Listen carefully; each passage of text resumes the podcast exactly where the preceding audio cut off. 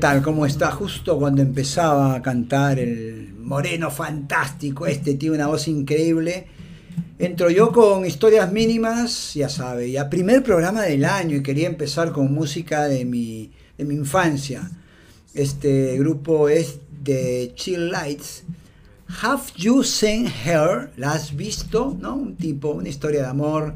Al tipo lo han abandonado. Escucha, es buenísimo. Eh, me recuerda a mi más, más lejana infancia. We laugh, tell a few jokes, but it still doesn't ease my pain. I know I can't hide from a memory. Hace un mes hoy estaba feliz como una alondra, dice, pero ahora voy a dar paseos al cine, tal vez al parque y tener un asiento en el mismo banco de siempre para ver jugar a los niños, ¿eh? ¿Sabes? Mañana es su futuro, pero para mí, solo otro día. Ah, su madre. Debe ser del año 67, 68. Y bueno, hoy quería hablarle, primer programa del año, ¿no? Especial, ¿no? No, ¿qué va a ser especial? Lo mismo. El año es una convención. Pero estaba pensando a ver de qué algo. Voy a hablar de algo actual. No hablo de temas actuales por lo general, ¿no? Pero ahora sí lo voy a hacer sobre la película No mires arriba, ¿no? que no va a ser un comentario, wow, el comentario de Carlos Bejarano, no, es, más, ni siquiera voy a hablar mucho de la película, sino de lo que se ha originado en torno a ella. No sé si vio la película. Es una película donde dos científicos eh, detectan de casualidad que viene un, un meteorito algo así y va a destruir el planeta. ¿no? Y en base a eso se habla de la política, de todo, pero en realidad más, más que hablar de la, de la película, que a mí me gustó, a mí la pasé bien, me divirtió, me pareció muy bacán, las actuaciones de DiCaprio, de Jennifer Lawrence y de Meryl Streep son muy buenas, creo yo. No, es lo que yo, yo veo, tampoco soy un crítico de cine, ojo, pero eh, digo lo que siento y eso es lo que me pasó. ¿no? Me gustó, pero lo que me llamó la atención es la reacción de la gente, en los medios principalmente, donde se decía que era una canción para los de la extrema, perdón, una canción, estoy pensando en una canción, este, que era una película donde se criticaba a los de extrema derecha, los antivacunas se han visto reflejados y los de izquierda, ¿no? Sentían como que era una película que les daba la razón, algo así más o menos sentía, no, mire la gente estúpida que sigo en el Twitter, qué es lo que veo, qué es lo que lo que, lo que consuma el Twitter, ¿no? No, por supuesto que no hay gente muy inteligente, pero mucha gente es boba, ya, se lo he dicho, ¿no? Y se pelean por esas cosas y uno ve en el Twitter gente que no sigue también, ¿no? Y la sensación es, y no le voy a decir nada nuevo tampoco, pero sí se lo quiero decir, es que se ideologiza demasiado sobre todo y se editorializa sobre todo, ¿no? Yo pienso esto. Ojo, yo lo hacía antes, ¿ah? ¿no? Por decirle, clasificamos al mundial, venía mi opinión en Twitter, ¿no? Acá viene la opinión, ¿no? Así, como si fuera una cosa importante, yo pensaba que era importante. Mi opinión, digo, mi opinión es una más. Tengo la suerte de que me vea un poquito más de gente, comparado con lo que le siguen a Marco, es una minucia los que me siguen a mí, pero me sigue pues un grupo de gente que le gustan mis comentarios, pero ya no, ya no lo hago, ya no comento mucho, ya no, y mucho menos editorializo y de ninguna manera ideologizo, es decir, que esto ¿no? este, tiene que ver con la... No, es aburrido, ¿no? insoportable considero yo. ¿no? Ya no se pueden hacer chistes, bromas, ¿no? murió el doble sentido porque todo se editorializa, estás contra las mujeres. Y es verdad, hay que apoyar la causa del feminismo, hay que luchar contra el machismo, hay que luchar contra las discriminaciones. ¿no? Acabamos de ver en Lima, Perú, por lo menos, ese video donde nuevamente actos de racismo ¿no? de parte de, gente del mismo sector. ¿no? Tampoco los voy a poner a todos en el mismo paquete, pero este, eh, igual, ¿no? hay, que, digamos, hay que abogar por esas causas. Pero eso no quiere decir que no se puedan hacer una, una bromita. Una vez yo hice una broma, ni siquiera hice una broma, retuiteé, me parece eres un, estás contra el feminismo, no, no, no, uno no está contra nada ni a favor de nada porque apoyo no un chiste, ¿no? o una película, ¿no? ¿Te gustó la, la película? Entonces eres de izquierda, ¿no? ¿No te gustó? Eres de derecha.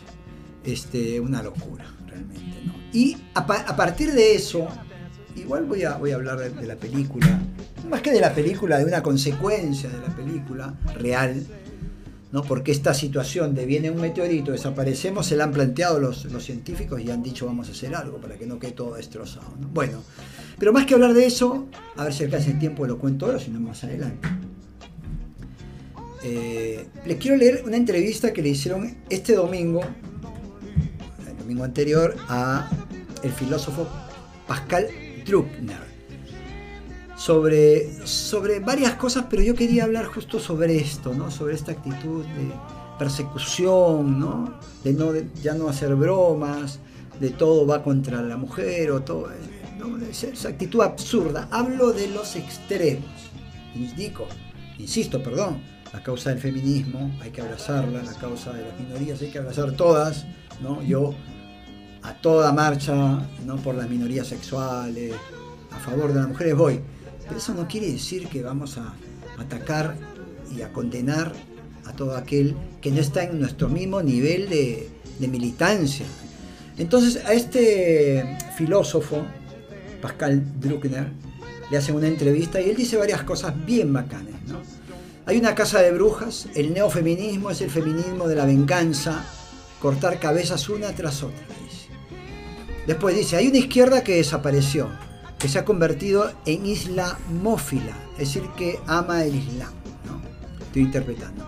Y neofeminista, dice, que sospecha de los blancos y sostiene que los negros siempre tienen la razón. Esto me parece bacán, porque aunque, insisto, los negros eh, son una minoría y no tanta una minoría, que ha sido atacada constantemente y hay que estar luchando por los negros, tampoco es que siempre tengan la razón, dice el filósofo. Voy a leer y voy a comentar menos. Sigo leyendo, dice, hay una izquierda que cree que todos los hombres son violadores potenciales. Es un ambiente detestable, pero hay que vivir con celo y es mejor tomárselo con humor que con indignación.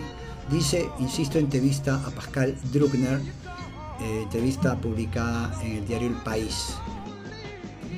Es un ambiente detestable, dice Pascal Druckner, pero hay que vivir con ello y es mejor tomárselo con humor que con indignación. ¿Por qué? le pregunta el periodista.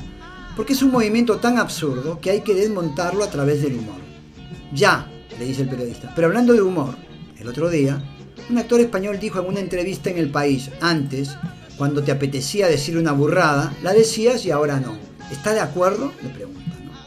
Del todo, dice el filósofo. Yo he tenido cuatro procesos por cosas que he dicho en televisión. Y hay que tener cuidado, porque los procesos salen muy caros, aunque los ganes. Entonces caes en la autocensura. Comento, la autocensura me parece lo más complicado de todo, ¿no? Porque la autocensura se entiende el concepto, pero es como que ya ni siquiera tienen que decirte no hables de esto en los medios, sino que tú ya sabes, vas a un medio y sabes que en ese medio no puedes hablar de determinados temas, ¿no? Pero acá es más complicado porque no son medios, son ideas, conceptos. Dices, voy a hablar sobre esto, pero no, de repente se amarga, no lo hablo. Me pasa a mí, ojo, ¿ah? sigo comentando o leyendo la entrevista que le hacen a Pascal Druckner. Dice acá, eh, pero es que si no te autocensuras, entonces van por ti. En Grasset, la editorial que publica mis libros, todos ellos son leídos antes por un abogado. Escuche esto porque es increíble. Primero ya dijo, antes tiene que un abogado ver el contenido para que no le hagan juicio. Pero fíjense lo que viene, dice, y es algo normal. En el libro sobre la vejez, que ha salido ahora en España, cito a Cicerón y recuerdo que a los 70 años él escribió que no había que abandonar nunca el deseo de conquistar a una mujer y que acabó casándose con una patricia romana de 16 años. Y también digo que esa anécdota fue contada en su día por Gabriel Matznet, un escritor que fue acusado de pedófilo. Lo que muy probablemente era, bueno pues, en la edición de bolsillo han quitado esa referencia a Matznet, aunque no ha sido procesado. ¿No? Fíjense, ¿ah? no se puede hacer referencias a personas que tienen problemas con eh, acusaciones, no digo que hayan sido sentenciados, sino que tengan un proceso dice el filósofo, es eh, demencial. Por no hablar de lo que ha ocurrido con Román Polanski o con Woody Allen. Declarado inocente dos veces, pero da igual. Es verdad, ¿no? Dos veces inocente, pero para muchos es culpable. Ahora, la pregunta es, si la justicia dice eso, ¿no habría que hacerle caso a la justicia? No, dice, pero la justicia no, está bien. Pero entonces, ¿qué hacemos? Debe haber un límite, ¿no? O tomamos la justicia por nuestras manos. Una locura, ¿no? Sigo hablando de Close to You. Ah, maravilloso. De la entrevista esta, dice. O del trompetista de jazz, Ibrahim Malouf, acusado de violación por una chica de 14 años y que fue exculpado en varias instancias. Sin embargo, no importa. Esto hay que entenderlo bien. Porque no es que se defienda a alguien que ha cometido un delito, sino que lo han exculpado. Pero para algunos grupos fanáticos, que lo hayan exculpado no es importante, porque ellos consideran que hay que ajusticiarlo. Sigo leyendo, o del actor Philippe Cabré, acusado de violación por una mujer que ahora ha sido condenada por difamación. Muy buena entrevista, insisto, al filósofo Pascal Druckner, publicada por el diario El País y que sirve para entender, creo yo, algunos de los comentarios a la película No mires arriba, ¿no?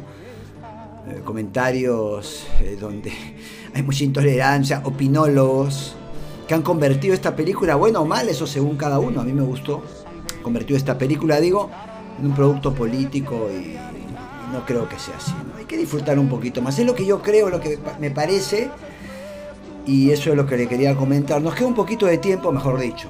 Voy a extenderme más allá de lo que normalmente propongo en, historias mínimas para ir al tema de la película. ¿Qué pasa? Porque esa es otra de las preguntas, más allá de la discusión política sobre la película.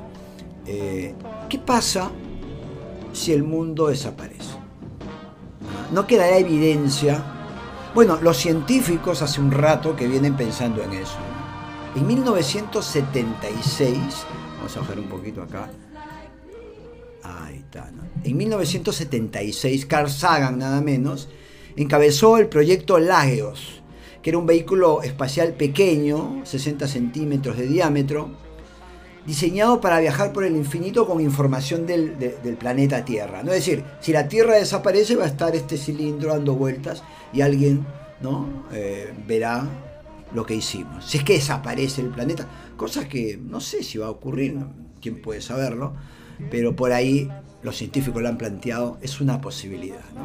Bueno, ¿qué lleva? Lleva un mensaje de Carl Sagan con la descripción en dibujos de la ubicación de la Tierra, sus características, los continentes, los océanos, todo eso. Sin embargo, se consideró que era material escaso, insuficiente. Por eso lanzaron otros proyectos también con la asesoría de Carl Sagan, el gran científico Carl Sagan, con las naves, eh, y que son las naves Voyager 1 y 2, que tienen como destino Júpiter y Saturno, y tenían la misión principal de investigar los planetas, pero también de llevar información del hombre y algo de lo que ha hecho. Acá pusieron un disco fonográfico de 30 centímetros, donde están grabados sonidos eh, industriales, naturales, 90 minutos de música variada. Ahora le digo que quiénes están incluidos en esta música. Mensajes en 60 idiomas para escuchar instrucciones sin problemas. ¿no? Yo imagino que si hay vida más inteligente lo podrán descifrar sin ningún inconveniente. Igual le han puesto mensajes en arameo, cantonés, urdu, coreano y quechua. ¿Ah? Estamos ahí presentes. A ver, entre la música seleccionada por la NASA y por los científicos, a la cabeza digo, insisto, Carl Sagan, figuran eh, Mozart, Bach, Beethoven, Stravinsky, canciones de Java, Perú, Senegal, Australia, Bulgaria, China, India y el tema de Louis Armstrong, Hot 7. ¿Qué es este?